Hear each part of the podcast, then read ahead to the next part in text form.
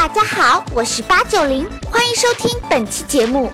如果你喜欢我们的音频，也可以上爱奇艺搜索吴晓波频道，可以观看带有授课 PPT 和我八九零随时弹幕吐槽的完整节目哦。如果视频和音频都让你意犹未尽，快来微信公众号，同样搜索吴晓波频道，每天都可以收到有关于财经信息的推送呢。我们的口号是让商业更好看，等你来哦。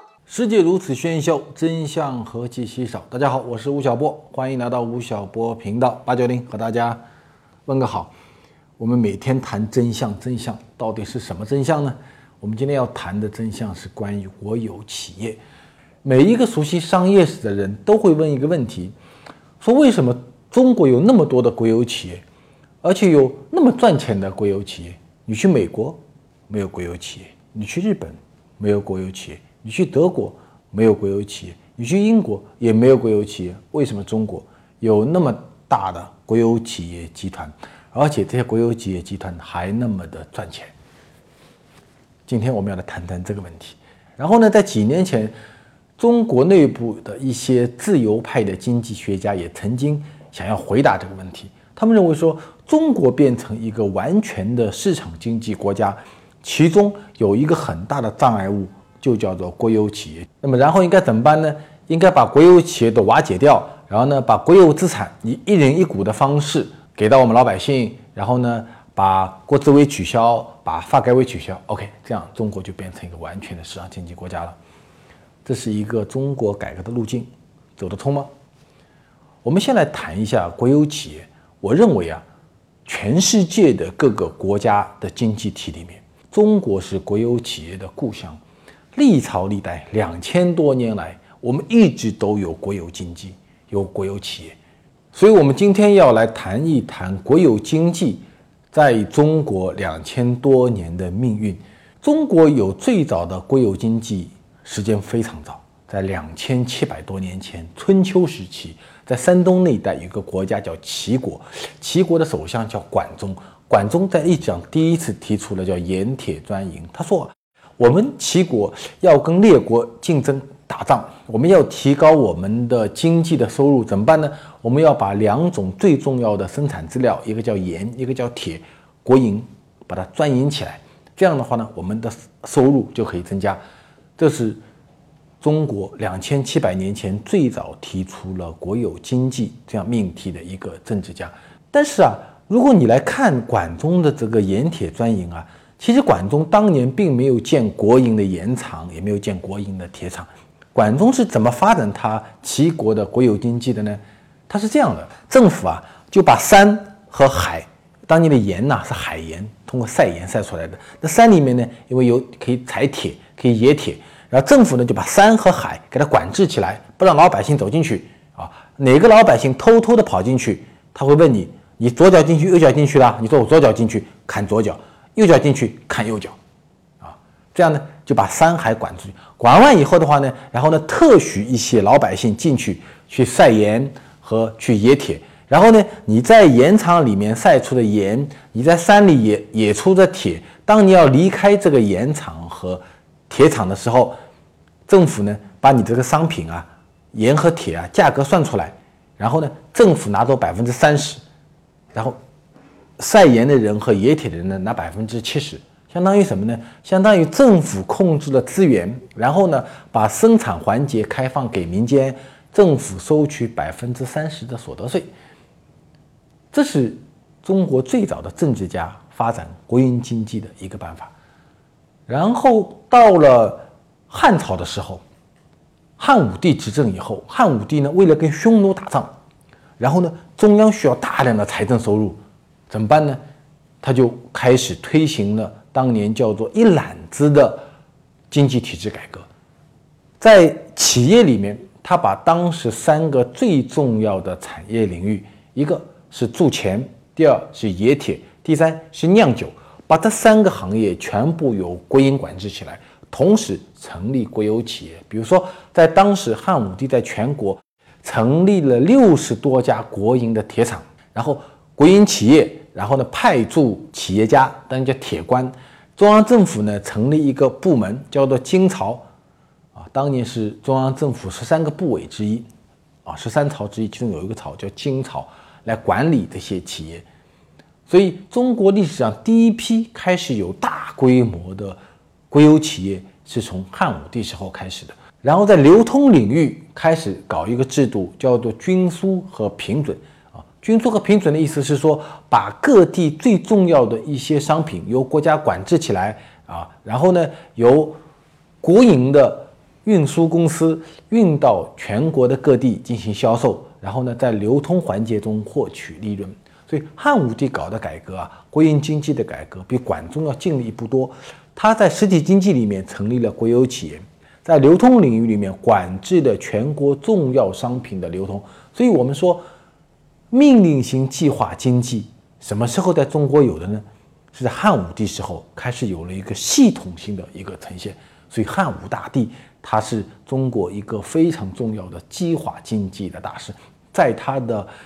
五十年的执政时间里面，因为发展国营企业，所以汉朝的国力大幅度增加啊，开疆拓土，把匈奴打败，东南西北全部打下来。但是到了晚年的时候，整个国民经济开始衰竭。汉武帝在去世前的两年下罪己诏。罪己诏是古代的帝王在朝廷出现问题、国家遭受天灾、政权处于安危时，自省或检讨自己的过失过错发出的一种口谕或文书。它通常是在三种情况下出现：一是君臣错位，二是天灾造成灾难，三是政权危难之时。用意都是自责，只是情节轻重有别。汉武帝下罪己诏后，痛改内外政策。不但使政权转危为安，而且也为昭宣中兴打下了基础。这个是汉武帝的国有经济的实验。到了唐朝的时候，唐朝开国啊，前面经历了很长时间的战乱，所以李世民执政的时候是持山海之境啊，把所有的国家管制的国营经济资源全部开放给民间，实行了一个极度自由化的工商经济政策，所以造就了。初唐一代的盛世，但是到了中唐以后，特别是发生了安史之乱以后，中央财政突然间变得非常的拮据。这个时候呢，出现了一个财相，就是刘焉。刘焉开始搞产业改革，然后呢，就把当时最重要的一个产业盐业收归国有化。但是刘焉把盐业收归国有化呢，他也没有去办国营的盐厂，他的办法是什么呢？叫做民产。官收商销啊，就是把晒盐和盐的生产环节还是开放给民间，这样呢可以极大的提高劳动的生产率。然后呢，官家把这个你生产出来的盐收购掉，同时呢又加价格以后卖给商人，让商人在流通环节里面做分销啊，也同时也提高流通的效率。所以刘焉是一个特别聪明的人。啊，他是把管仲的办法又进一步的提高了，所以他的获利比管仲要大很多。同时，他为了防止流通环节给了民间商人以后，那如果你民间商人把盐的价格持续的提高怎么办呢？他又建立了一个制度，叫做长平盐制度，就是国家在一些重要的地方设立盐仓，啊，储备大规模的盐仓，啊，当。市场的盐的价格开始突然出现暴涨的时候，政府就开始抛售盐。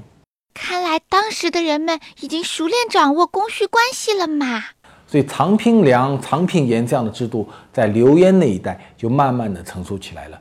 因为采取了这样的一个产业管制政策，刘焉硬生生的让中唐苟延残喘了有一百多年。爱奇艺上看到的视频，吴晓波频道还在微信上有自己的大本营哦。上面有吴老师的专栏，有关理财、创业等话题，有帮助提升职业和生活技能的周刊，有全国各地的书友会大集合，还有每周六送出的大福利。你还等什么？微信搜索吴晓波频道，或者扫描视频上方的二维码，马上关注。到了宋代的时候，它的国有经济制度又发生了变化。宋代大家知道有一个非常熟悉的故事，叫做杯酒释兵权。杯酒释兵权的故事发生在宋朝初期。宋太祖赵匡胤为了加强中央集权，避免别的将领黄袍加身篡夺自己的政权，举办了一次酒宴。在酒宴中发表意见，要求高阶军官们交出兵权。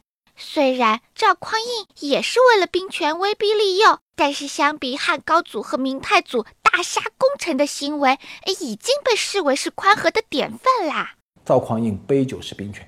杯酒释兵权的一个重大的一个政治后果，就是从此以后，兵不再藩镇了。唐朝的时候啊，所有的兵力是由藩镇来养的，各个州来养兵，所以中央财政的需求并不是很大。但是宋朝以后，中央政府开始养兵，养了一百多万的兵，所以从宋以后，宋明清以后，中央财政长期时间里面百分之六十的支出被军费绑架，所以宋以后中央财政对钱对收入的需求就变得非常非常的饥渴，所以宋朝的时候，它的很多专营的政策比唐朝要严厉的很多。它的盐、铁、民凡、酒，包括外贸等等的很多商品，都是由国家来专营的。同时，国家你又没有办法来办那么多的国有企业，你拿了那么多的资源，你怎么能够套现你的利润呢？比如说，有一个杭州城里面啊，里面有酒厂、有醋厂。国家说：“我把酒厂和醋厂给专营起来，那我是不是要去办个国营的酒酒厂，办一个国营的一个醋厂呢？”你会发觉说，办国营以后，你的效率就会很低，所以你需要释放你的生产能力的时候，你需要把生产环节留给民间。那怎么办呢？哎，他就宋朝人就发明了两个非常有趣的制度，叫做特许专营制度。第一个呢，叫做买铺。买铺呢，用现在的话来讲，就是公开招标了。就比如说。我在杭州市里面，我说杭州市的酒是由国家控制的，但是国家呢，我又不愿意办酒厂，怎么办呢？好，我就把办酒厂这个指标贴在墙上，贴在城门上，啊，下面呢放一个木箱子，然后所有杭州城里的人都可以往里面扔纸条，说，哎，我愿意花一千两银子来一承包今年的酒厂，或者说，哎，我愿意花一千两百两银子来承包今年的酒厂。然后到了一个礼拜以后，官家就到了这个地方，然后公开把这箱子打开来，一张一张的唱票啊，张家一千两银子，李家一千两百两银子，啊，八九零八家一千五百两银子。好，明年杭州市酒厂的经营权就给你八九零家了，就这样，叫买铺。这现在中国非常流行的公开招标制度，这是买铺。第二呢，叫做超饮，因为。盐一直以来是中国历史上农耕文明时期最重要的一个消费资料，但是盐怎么能够贩售到全国各地去呢？宋朝人就想了一个很有趣的办法，叫做钞引，就是政府啊发行一张一张权证，啊这张权证，比如说一张权证两百两银子，八九零就买了这两百两，花两百两银子买了这个权证，然后八九零拿了这个权证就可以到一个盐厂去换盐。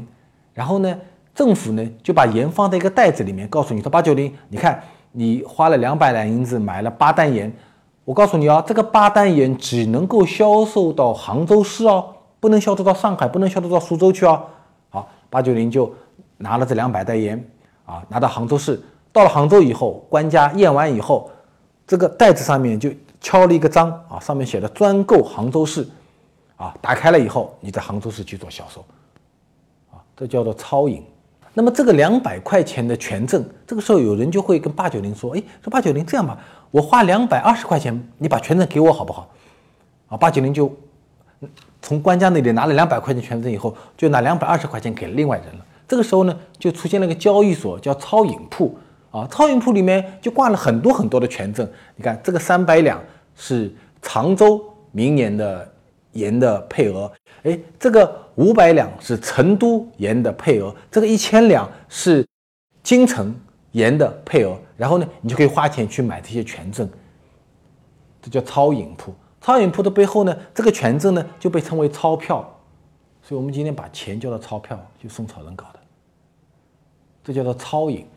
所以宋朝人又比管仲、又比汉武帝、又比刘焉更进了一步，他们他们发明了一个特许专营的制度。到了明清以后，明清在很长时间里面啊，在洋务运动之前啊，也跟宋朝一样的，它也没有大型的国有企业啊。所以中国在很长时间里面，我们说中国是国有经济的故乡，但是啊，中国历史上很长时间里面并不是个国有企业很泛滥的一个国家，政府很小啊，政府并不办企业，政府呢只是管制某些资源，把资源管制住，然后呢在定价权和流通环节中去获利。中国政府是非常非常的聪明的啊。然后，明清的时候，它仍然长期的沿用了宋朝的特许专营的制度。比如说，明朝的时候有两个重要的商帮，晋商和徽商。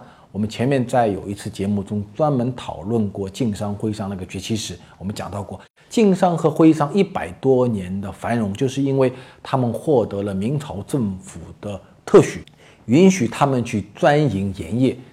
当时这个本子啊。宋朝的时候叫超营，到了明清的时候呢，叫做窝本，窝窝头的窝，本子的本，就是政府发给你一个特许证，允许你去做盐业。然后呢，因为盐是一个中国人每个家庭都需要食用的一个商品，所以当你获得这个特许以后，你坐在那里就发财了。然后呢，政府又把很多窝本给到了他喜欢的弟子啊、儿子啊等等的，就权贵勾结。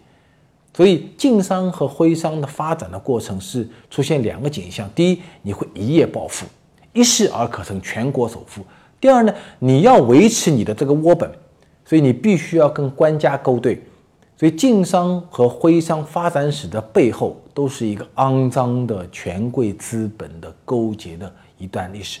同时呢，政府和民间并没有一种明确的契约关系，就是说我作为一个明王朝。我给你一个窝本，允许你在淮河地区去贩盐，但是你一年上交我多少钱呢？诶，这件事是没有的，很奇怪。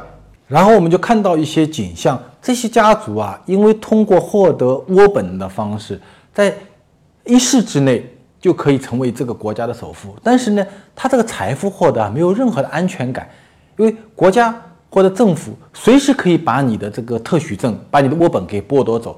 然后呢，你拿了这个窝本以后，你一年要交给国家多少费用呢？这个事情又没有一个定额定量的东西。中国很长时间里面，这个国家是一个不用靠数字来管理的国家。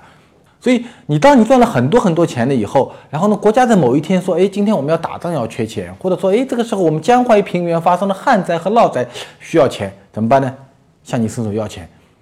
你向你要多少钱呢？那就看皇帝的心情了。要的多，你就倾家荡产了；要的少呢？你摸摸鼻子回去给老佛爷烧香，所以你虽然能够获得很多的钱，但是你长期以来中国的民间商人阶层是没有任何的安全感，这就是中国我们现在非常熟悉的一种官商环境。所以我们简单讲了从两千七百多年前管仲开始，到汉武帝，到唐宋明清，各位你们想，两千年来中国政府。在发展国营经济这个问题上，它的基本套路是一样的，就是国家管控一些重要的生产性资料和生活性资料，然后呢，通过获得这些商品的定价权，把这个权利通过特许的方式，或者通过直接生产和经营的方式，从民间获得大的利润。由此呢，中国政府就。拥有了一个非常大的、跟税负几乎同时的一个收入，叫做专营收入。那你会问个问题说，那么中国为什么需要那么多的一个专营收入呢？很简单，因为中国很长时间里面是一个大一统的中央集权制国家，首都在洛阳，首都在长安，首都在南京，首都在北平。为什么需要全国人民需要听你讲话呢？你手上必须有八米。这八米在经济上就是国有经济。当我拥有了国有经济的时候，当我拥有了庞大的财政收入的时候，你地方、你人民就需要听我的。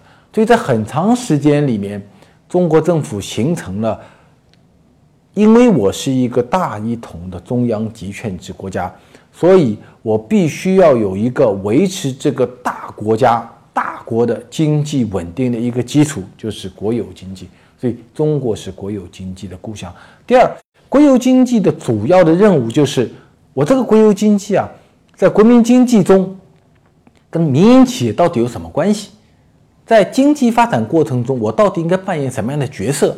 所以在很长时间里面，从管仲开始，到汉武帝，到明清乾隆皇帝，人人都在想这个问题。今天我们还在想这个问题。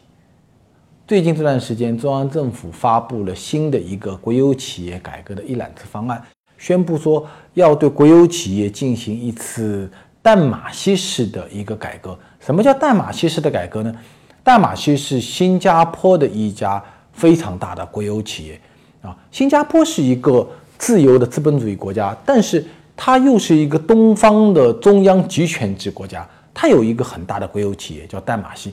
它的淡马锡模式啊，非常像管仲的那种模式，就是新加坡政府并不直接的做企业，而是呢，它形成了一种资本关系，就是我有一个投资集团叫淡马锡，然后民间或者全球有什么好的企业，我就去投资它，啊，所以这一次的中央政府的改革是说，哎，我国有企业好不好呢？第一，国有企业在市场竞争中来决定你该留下来还是不留下来。第二呢？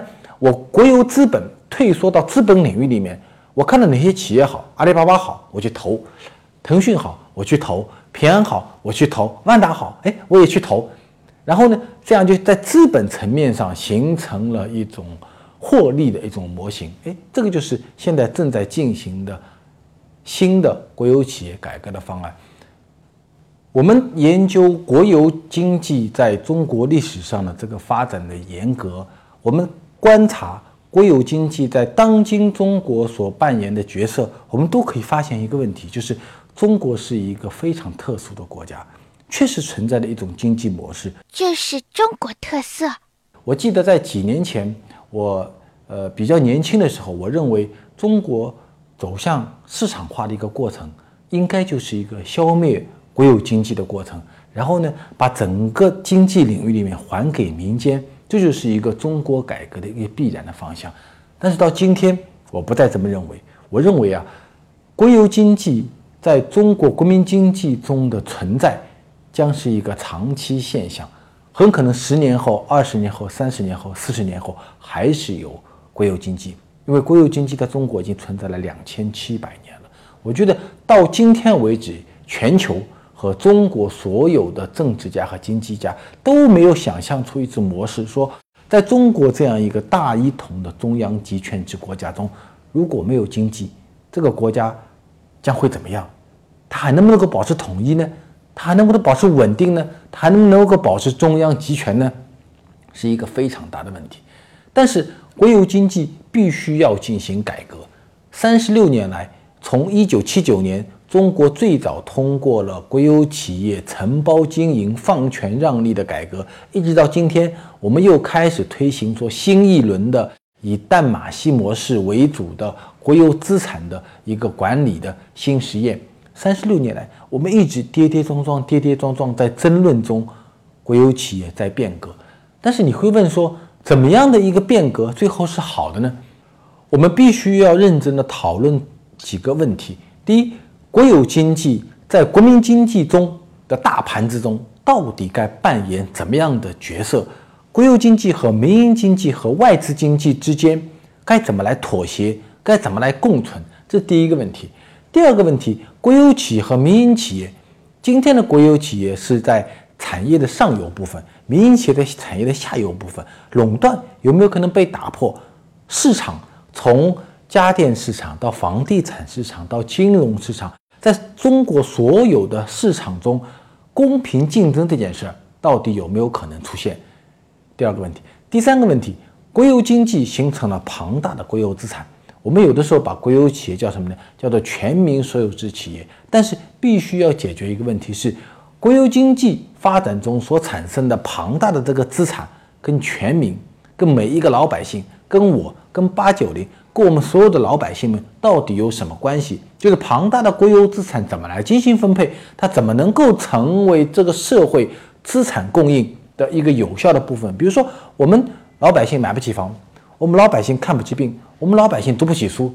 好，那怎么办呢？你国家要来帮助我。那国家帮助我靠什么呢？靠国有资产。那你国有资产有没有可能帮助我老百姓去买买得起房，去读得起书，去看得起病，去养得起老呢？就是整个一个社会保障体制的发展过程中，国有资本应该扮演怎么样的角色？你看，我们谈到了国有经济，谈到了国有企业，谈到了国有资本，这是未来要进行改革的三个非常重要的领域。当某一天，这个国家很可能仍然还有国有经济，仍然还有国有企业，仍然还有国有资本，但是如果我们老百姓说，诶，你看。这个国有经济好像是国民经济中一个健康成长的部分，诶，这个国有企业好像在市场竞争中和民营企业都处在同样的一个起跑线，诶，每年所产生的国有资产的增值溢价部分，跟我老百姓的日常生活都有很大的关系。到这一天的时候，也许是我们能够认真的去看待国有经济在这个国家。在我们这个非常特殊的东方国家，真正能够存在的一个理由。国有企业改革从来不是要不要的问题，而是如何有效、如何公平。大家好，我是八九零，欢迎收听本期节目。如果你喜欢我们的音频，也可以上爱奇艺搜索吴晓波频道。可以观看带有授课 PPT 和我八九零随时弹幕吐槽的完整节目哦。如果视频和音频都让你意犹未尽，快来微信公众号，同样搜索吴晓波频道，每天都可以收到有关于财经信息的推送呢。我们的口号是让商业更好看，等你来哦。